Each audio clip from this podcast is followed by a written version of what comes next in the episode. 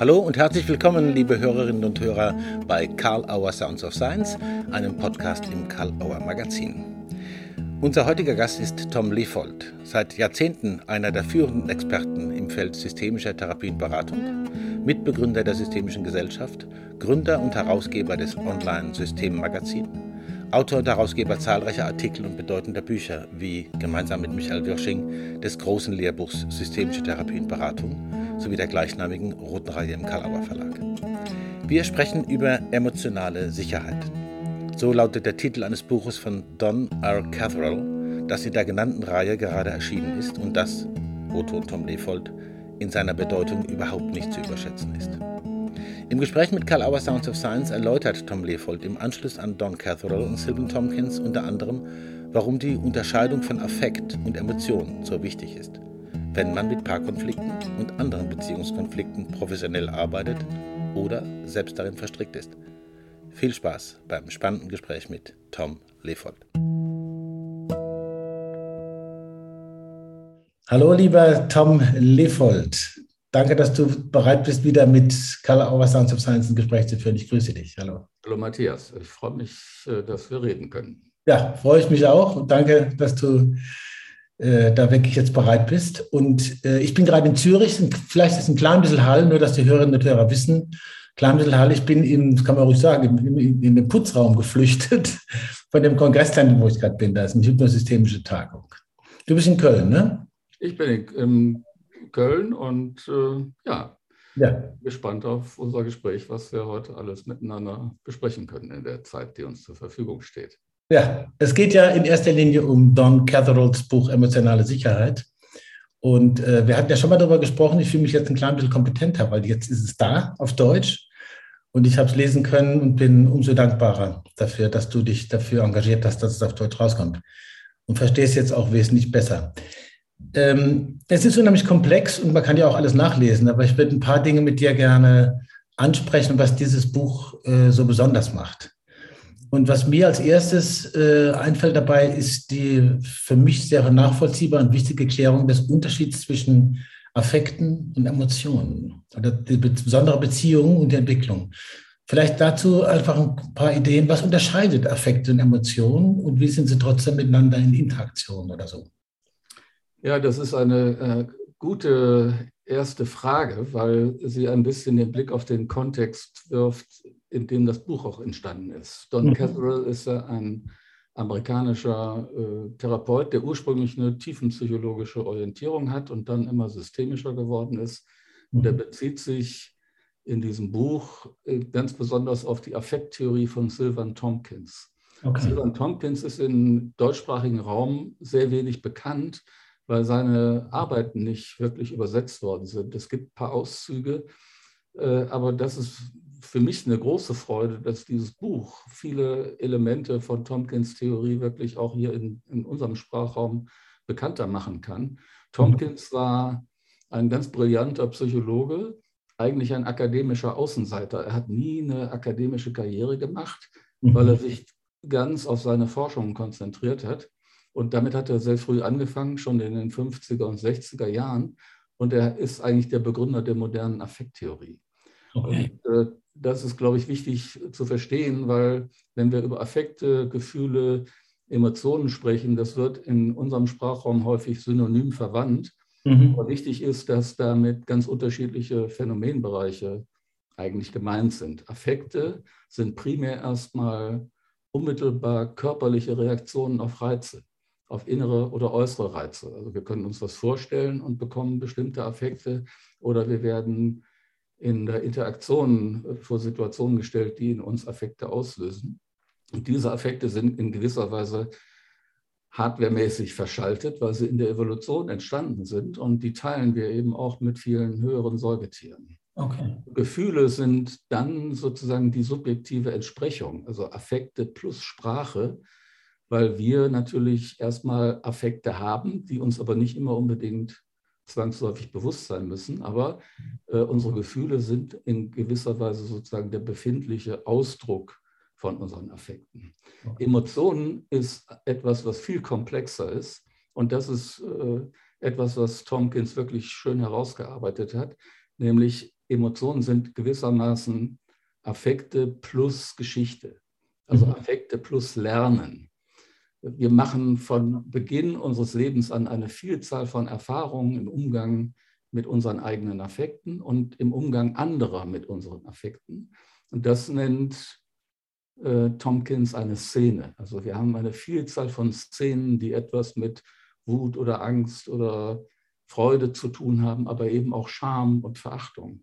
Mhm. Aus dieser Vielzahl von Szenen setzen sich bestimmte äh, Muster zusammen, die Tompkins Skripte nennt. Also unsere ganze Affekterfahrung im Umgang mit uns selber und mit wichtigen Personen ist in hohem Maße geskriptet, könnte man sagen. Mhm. Immer dann, wenn wir mit bestimmten Situationen konfrontiert werden, die emotional von Belang sind, dann haben wir natürlich in solchen Momenten einen unmittelbaren Affekt, der uns hilft, uns zu orientieren, der uns hilft, die Situation zu bewerten und einzuschätzen und dann zu handeln. Aber mit diesem Affekt werden gleichzeitig sozusagen die Skripte mobilisiert, die wir in unserer äh, Kindheit, in unseren vielfältigen Beziehungsgeschichten, in unseren unterschiedlichen sozialen Kontexten erworben haben. Und mhm. Mhm. diese Affekte in Verbindung mit diesen Skripten ist das, was eigentlich unter Emotionen verstanden werden kann. Und das sind sehr komplexe affektiv-kognitive Geschichten. Mhm. Und in der Therapie geht es eben genau darum, diese Emotionen zu erkennen, mit ihren Ursprüngen auch zu verbinden und dann auf diese Art und Weise vielleicht auch dabei helfen zu können, dass Klienten und Paare neue Muster und neue Skripte entwickeln können. Mhm. Das war sehr klar und ausführlich äh, hilfreich, diesen, diesen Unterschied zu sehen und diesen Herkunftsunterschied, so habe ich das verstanden. Mhm. Du hast jetzt die Brücke auch schon gemacht zur therapeutischen Praxis. Insbesondere geht es ja, im Original heißt es ja Viewing Couples through the lens of affect. Ähm, es geht also in erster Linie um Paarkonflikte, Paarentwicklung. Bevor ich da hinkomme, noch mal so eine Frage. Du hast vorhin die Sprache angesprochen. Ja? Also Emotion entwickelt sich mit, äh, mit Sprache. Nun ist es aber doch so, dass äh, für Affekte und Emotionen manchmal auch die gleichen Begrifflichkeiten verwendet werden. Kann man das so sagen? Macht das auch was aus, was die Konflikte angeht? Ähm, naja, ich würde erst mal sagen, die, die, wichtig ist, dass man weiß, mit welchem Begriff man welches Phänomen beschreiben will. Auch in der Literatur geht das manchmal durcheinander. Mhm. Auch international ist es schwierig, weil dort, wo in, zum Beispiel ich von Affekten sprechen würde, wird im eng englischsprachigen Raum von Primary Emotions gesprochen. Also äh, letzten Endes sind es, äh, auch dort gibt es auch diese Differenzierung, nur werden die Begriffe unterschiedlich verwandt. Und insofern müssen wir uns, glaube ich, immer klar machen, was passiert gerade jetzt in diesem Moment. Und das ist erstmal womöglich ein Affekt. Wir sehen Mimik, wir sehen eine bestimmte Körperhaltung, die damit verbunden ist. Also jeder Affekt hat eine spezifische Anbahnung der Bewegungsmuskulatur auch. Ja, wenn wir wütend ah. sind, dann wollen wir sozusagen auf den Gegenstand unserer Wut losgehen. Wenn wir Angst haben, wollen wir weggehen.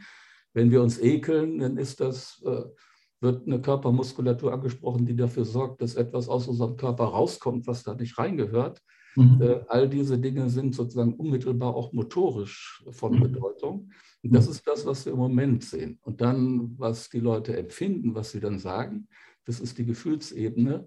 Aber das, was letzten Endes motiviert, sich in bestimmten Situationen durch Handeln oder durch Kommunikation zu verhalten, das ist dann die Ebene der Emotionen. Mhm. Da sind wir bei dem wichtigen Punkt, dass sozusagen äh, Therapeuten natürlich immer sich schon mit Gefühlen beschäftigt haben. Die Psychoanalyse als ursprünglich Ein-Personen-Psychologie, könnte man sagen, intensiv mit der Rolle von Gefühlen beschäftigt hat. Mhm. Aber was jetzt dazu kommt, und das ist sozusagen der systemische Blick darauf, ist, dass wir Affekte unter dem Aspekt von Kommunikation äh, begreifen müssen. Mhm. Ja, und wenn wir also Luhmann, der zum Beispiel sagt, äh, soziale Systeme bestehen eigentlich aus Kommunikationsereignissen, dann würde ich das auch unterstreichen. Nur hat er als Soziologe einen ganz anderen Begriff von Kommunikation, nämlich der überwiegend über Sprache funktioniert und dann eigentlich auf Gesellschaft sich bezieht.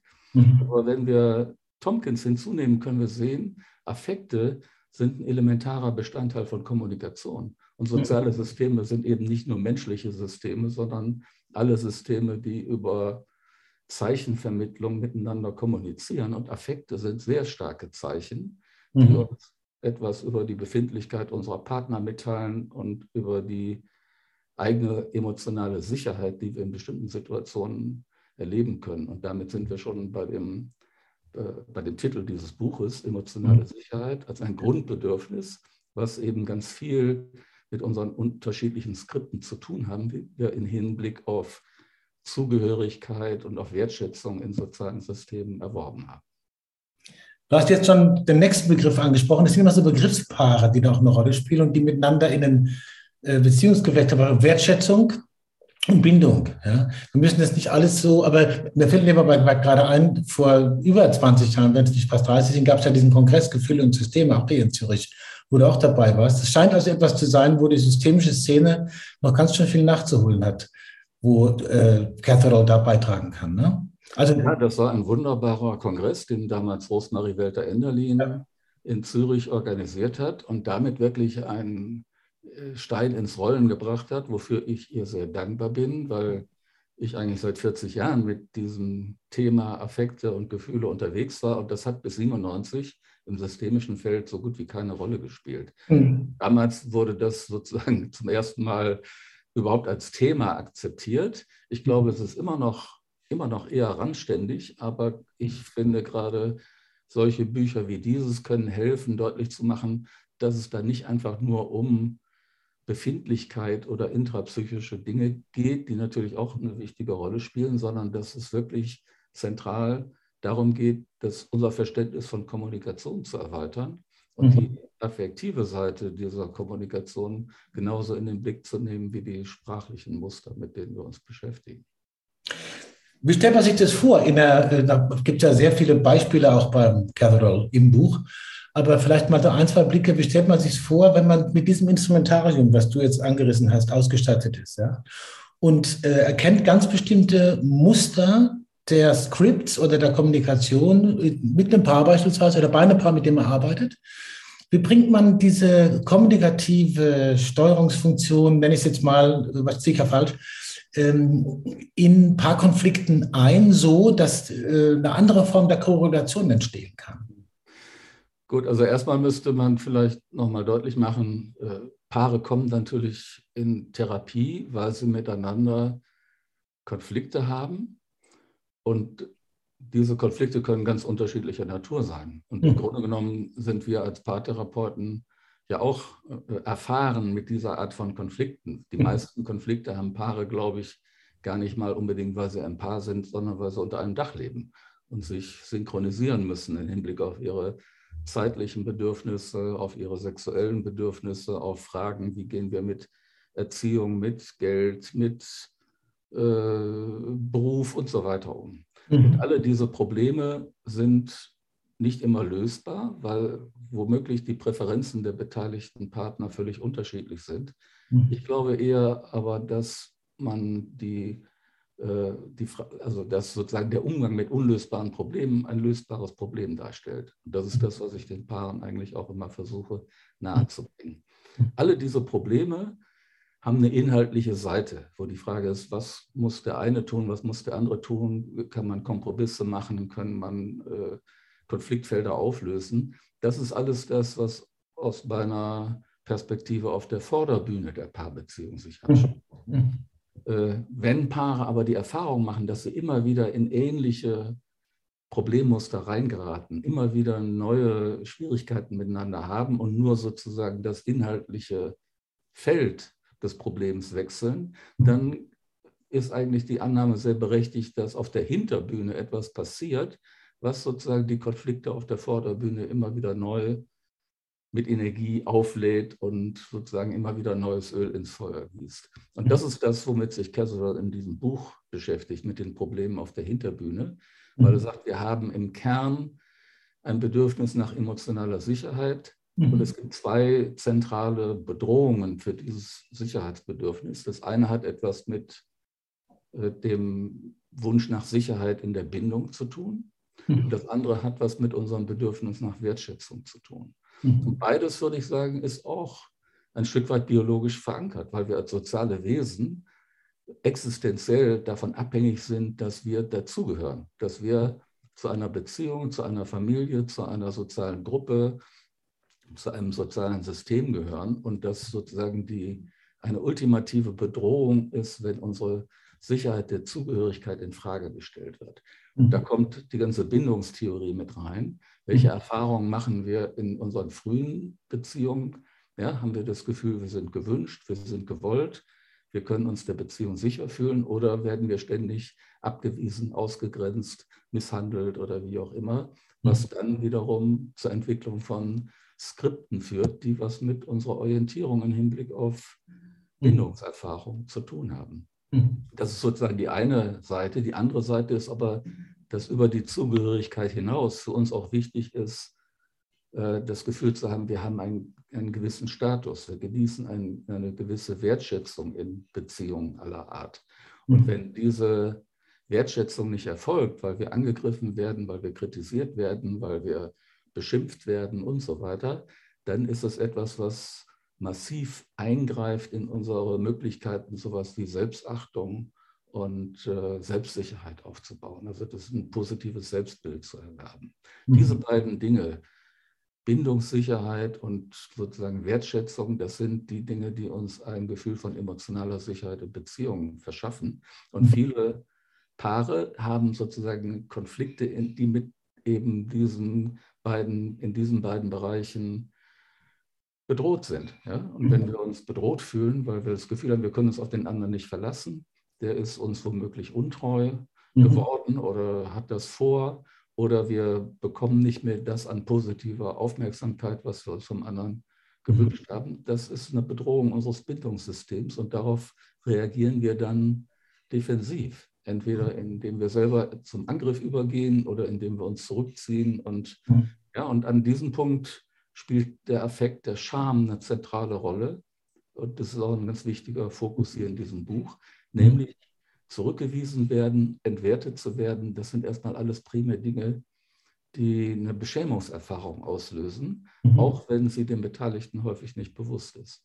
Mhm. Ja, weil wir gelernt haben, Beschämung ist etwas, was wir kaum gut aushalten können, weil mhm. wir gelernt haben, darauf mit bestimmten Abwehrmaßnahmen zu reagieren, indem wir gegen Angriff übergehen oder indem wir uns zurückziehen oder vielleicht auch indem wir sozusagen die Entwertung übernehmen und uns selber schlecht machen. All das sind Strategien, eigentlich mit Scham umzugehen. Und das in Paarbeziehungen ist sicher ein ganz, ganz zentrales Thema.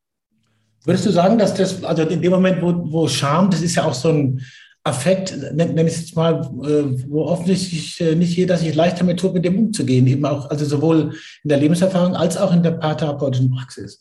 Würdest du sagen, dass der auf die Hinterbühne gehört oder dass der erst sozusagen im Hinterbühnen-Aktivitätsmustern eher auftaucht und auf der Förderbühne sich ein Thema sucht? Oder er spielt auf der Hinterbühne eine unglaublich große Rolle und ich glaube, dass es sehr wichtig ist, auch in der Arbeit mit Paaren aber natürlich auch in der Arbeit mit Einzelnen, genau dahin zu kommen, zu erkennen, welche Schamskripte eigentlich durch äh, Auseinandersetzungen, durch Konflikte, durch Betrug und so weiter aktiviert werden. Mhm. Weil das ist oft den Beteiligten selber nicht klar, weil der Schamaffekt selber ist oft sehr, sehr kurz. Mhm. Aber der, die, die Schamemotion, das ist das, was sozusagen eigentlich dazu führt, welche welche Maßnahmen wir ergreifen, damit wir diesem Schamgefühl nicht ausgesetzt sind, das ist viel umfassender. Und mhm. es gibt zum Beispiel Menschen, die sehr früh gelernt haben, wenn sie beschämt werden, mit Wut zu reagieren.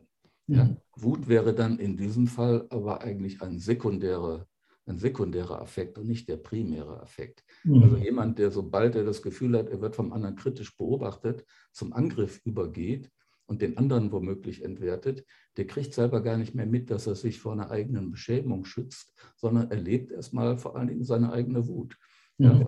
und das ist eben häufig bei Paarkonflikten, gerade eskalierenden Konflikten, so dass dann beide Partner eigentlich eine solche Strategie von äh, Angriff als Verteidigung ja, äh, in Gang bringen, um sich vor Beschämung und Entwertung zu schützen, mhm. dann aber eben gar nicht verstehen, warum es so schwer ist, aus so einem Konflikt auszusteigen. Die kommen sehr schnell rein und wissen dann nicht, wie sie wieder raus können. Mhm. Und äh, diese äh, Landkarte, die Casserole da bietet, nämlich auf der einen Seite die Skala von Scham und Stolz, was das eigene Selbsterleben angeht im Hinblick auf Wertschätzung und gleichzeitig die Regulierung von Achtung und Missachtung gegenüber dem mhm. Partner und auch gegenüber der eigenen Person. Das ist unglaublich wertvoll, weil das kann man Klienten unmittelbar zeigen. Man kann ihnen es auf einer Flipchart aufmalen.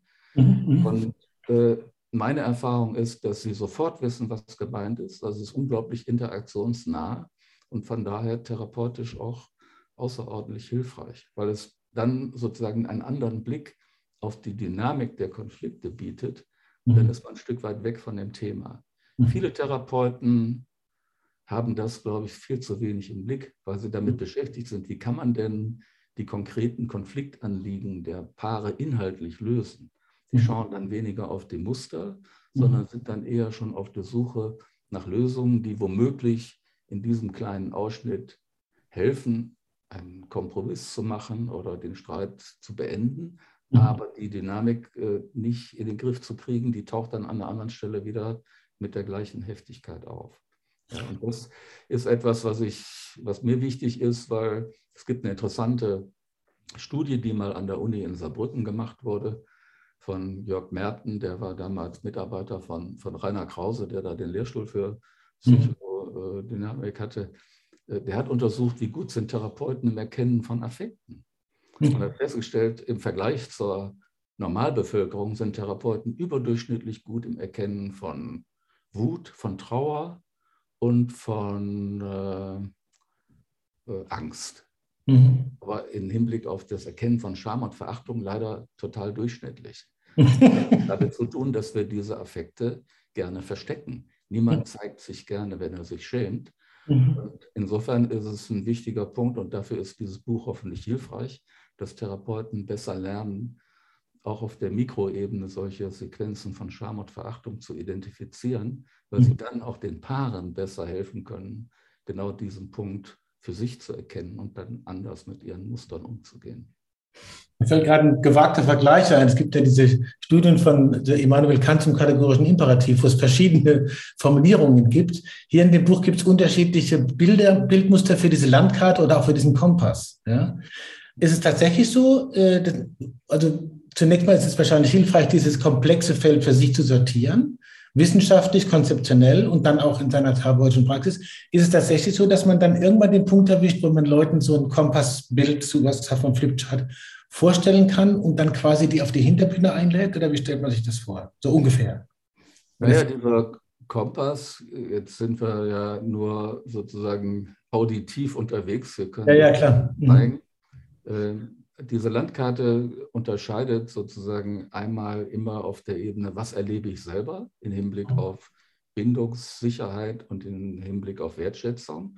Mhm. Und äh, das ist bei der Bindung einfach Freude und Vergnügen, wenn sozusagen ein positives Bindungserlebnis da ist und Kummer und Schmerz, wenn das eben nicht da ist. Mhm. Und gleich die, die, die senkrechte Achse dieser Karte wäre dann sozusagen auf der Bindungsebene, kann ich dem Partner vertrauen? Ist mhm. er wirklich sozusagen für mich da? Ja? Bin ich derjenige, den der andere will oder bin ich nur zweite Wahl und so weiter? Ja, äh, also das ist sozusagen die Achse der Wahrnehmung des anderen in Beziehung zu einem selber. Und auf der Wertschätzungsebene geht es eben auf der Ebene des Selbsterlebens um Stolz und Scham. Mhm. Und das ist ganz wichtig, weil was, was hebt unser Selbstwert? Ja? Was ist die Quelle von Selbstwert? Mhm. Und wir haben natürlich als erwachsene Menschen viel breitere Quellen, als wir das zum Beispiel als Kind haben. Ein neugeborenes Baby hat nur die Eltern, nur die Familie als Quelle von Selbstwert. Ja, Kinder, die dann äh, schlecht behandelt werden, vernachlässigt werden, die können gar kein positives Bild von sich mhm. selber aufbauen. Wir mhm. haben Möglichkeiten, das beruflich zu kompensieren oder mit Freunden und mhm. Verwandten oder wie auch immer. Aber gerade es gibt viele Paare, die sich sozusagen so in ihrer Paarbeziehung einigeln, dass der andere zum zentrale, zur zentralen Quelle von Selbstwert wird. Und mhm. wenn man dann eigentlich vom anderen primär Entwertendes hört oder Kritik, Verachtung, dann ist das natürlich auch etwas, was es schwer macht, stolz auf sich selber zu sein, mhm. oder stolz auf den Partner. Also insofern ist es immer eine wichtige Frage, die ich den Paaren stelle. Was macht sie stolz auf sich selber als Partner? und haben Sie den Eindruck, Ihr Partner ist auch stolz auf Sie. Ja, das ist eine gute Möglichkeit, auf das Schamthema zu kommen, weil viele sagen, Scham, nee, wofür sollten wir uns schämen? Aber wenn man merkt, alles, was sozusagen das Gegenteil von Stolz ist, nämlich Herabsetzung, dass man sich kleiner fühlt, dass man sich gedemütigt fühlt, das sind alles zentrale sozusagen Schaminitiatoren. Ja? Und Scham ist leider, das ist das Hauptproblem, Antagonist von Freude und Interesse. Mhm. Und wenn wir auf Veränderungen gucken, was führt dazu, dass wir neue Muster entwickeln können, da brauchen wir als erstes natürlich das Gefühl, wir sind auch in diesem therapeutischen Raum sicher, emotional anerkannt. Aber mhm. was für Veränderungen der entscheidende Effekt ist, ist Interesse. Mhm. Und wenn ich mich schäme, dann will ich, finde ich nichts interessant, da will ich einfach nur weg sein, mhm. die Erde sich auftut und ich bin verschwunden. Ja. Mhm. Und da Paaren zu helfen, sich mit diesem Affekt auseinanderzusetzen, ist, glaube ich, ziemlich wichtig. Vielen Dank. Thema Paare nochmal. Erlaubt mir noch zwei Fragen, Tom, okay? Mhm. Äh, die eine wäre, äh, für wen außer Leuten, die jetzt ganz spezifisch Paartherapie betreiben, ich, ich frage das deswegen, weil ich das Buch sehr verständlich und sortiert geschrieben finde, aus meiner Sicht. Ja, also man wird wirklich gut an der Hand genommen und geführt. Für wen, außer für Leute, die jetzt spezifisch mit äh, Paarproblemen arbeiten oder paartherapeutisch arbeiten, äh, wäre das noch wichtig zu sagen, Leute, das lohnt sich, unbedingt diese Sortierungsvorschläge äh, sich anzueignen und mitzunehmen. In also erstmal würde ich sagen, natürlich für alle Paare. Ja. ja. Die miteinander ja. Konflikte haben, mhm. dafür ist es ein wunderbares Buch. Ich mhm. habe auch schon Paaren das Buch empfohlen, als es nur auf Englisch zu haben war, mhm. was natürlich eine gewisse Schwelle darstellt und ja. aber eine unglaublich positive Rückmeldung gekriegt, weil viele gesagt haben, da habe ich ein Aha-Erlebnis nach dem anderen. Mhm. Also, und es ist auch für alle die, die keinen Partner haben. Also ne, die letzten Endes würde ich sagen, die Frage, welche Erfahrungen wir mit unseren Affekten machen, welche, welche Bedeutung das für unsere Fähigkeit hat, Beziehungen aufzunehmen, aufrechtzuerhalten und auch in schwierigen Zeiten zu verändern. Dafür ist es wirklich ein wunderbares Buch. Also es wirft einen tollen Blick auf, auf all das, was uns sozusagen als soziale Wesen ausmacht. Das mhm. gilt nicht nur sozusagen für die, für die Paarbeziehung. Auch die Sicherheit und Wertschätzung finde ich auch in, in Organisationen ist ein unheimlich wichtiger Punkt. Da mhm. geht es vielleicht weniger um emotionale Sicherheit, sondern mehr, habe ich einen sicheren Arbeitsplatz, ja, weiß ich, was ich zu tun habe, kann ich mich orientieren oder nicht. Aber auch das sind natürlich soziale Systeme, in mhm. denen wir sofort in Schwierigkeiten geraten, wenn wir uns nicht mehr sicher fühlen können. Also insofern würde ich sagen, ist die Zielgruppe schon eine ziemlich große mhm. Bandbreite von Leuten, auch mhm. über das therapeutische Feld hinaus. Kannst du von mir selbst bestätigen, ich habe sehr viel gehabt und das wird nicht das letzte Mal sein, dass ich mich drin bewegt habe in dem Buch. Tom, für dich die Calabar Sounds of Science Frage natürlich. Du hattest noch eine andere Frage. Die kommt jetzt. Achso, die kommt jetzt. Die, die kommt jetzt, das ist die eigentlich. die macht vielleicht auch nur eine Frage, ob für dich, also wir äh, sagen ja immer, okay, man trifft sich, man überlegt sich das und das besprechen wir, dann äh, meandert durch die Fragen und dann hinterher denkt man, ach, das wäre ich aber gerne noch gefragt worden, hätte ich gerne noch thematisiert. Respektive, während des Gesprächs fällt einem was ein, man legt es links hin und jetzt liegt es da noch rum. Wenn es noch eine Frage oder zwei gäbe, wo du sagst, die hätte ich mir gewünscht, dann kannst du dir noch selber sozusagen vorlegen, respektive vielleicht auch selbst noch was, was dir eingefallen ist oder noch ein Statement. Naja, beim letzten Mal habe ich ja schon gesagt, ich äh, habe eigentlich da keine Fragen, weil ich immer ziemlich einfallslos bin. Deswegen bin ich immer darauf angewiesen, dass andere mich was fragen. Dann sprudelt das auch bei mir los. Also insofern, ich glaube, ähm, nein, eine Frage eigentlich nicht. Bin nur noch wirklich glücklich, dass äh, ich das geschafft habe, euch zu überreden, dieses Buch in Angriff zu nehmen. Und äh, möchte mich dafür wirklich bedanken, weil ich weiß, so eine Übersetzungsleistung, die ich hier auch nochmal gerne erwähnen möchte. Frau Weber hat das wirklich mhm. gut gemacht. Die hat den Sound des Originals wirklich gut getroffen. Ja. Aber das ist für den Verlag natürlich schon auch eine Herausforderung und ich hoffe sehr, dass sich das auch auszahlt und äh, viele Leute sich dieses Buch besorgen werden. Ja, das hoffen wir mit. Und man hat ja als Verlag auch einfach, äh, natürlich ist man ein Wirtschaftsbetrieb, aber man hat die Aufgabe, auch wichtigen äh, zur Leserschaft zu verhelfen. Da, dafür ist man auch da. Und wenn man dann so starke Protagonisten und, und Überzeuger hat wie dich, ist es ja auch nicht verkehrt. ja, okay. also insofern, ich glaube, wir haben jetzt hm. unseren Hörern doch ein bisschen was nahebringen können, worum es in diesem Buch geht. Und ja. gut, also nochmal. Vielen Dank, Tom, für die Zeit. Die Einladung. Ich hoffe, wir sehen uns bald wieder, persönlich, wenn es irgend geht. Und äh, ich wünsche dir alles Gute. Und wenn du wieder eine Idee hast, gerne. Ja. Entweder selbstschreibend oder irgendwelche Bücher, die wir bringen sollen.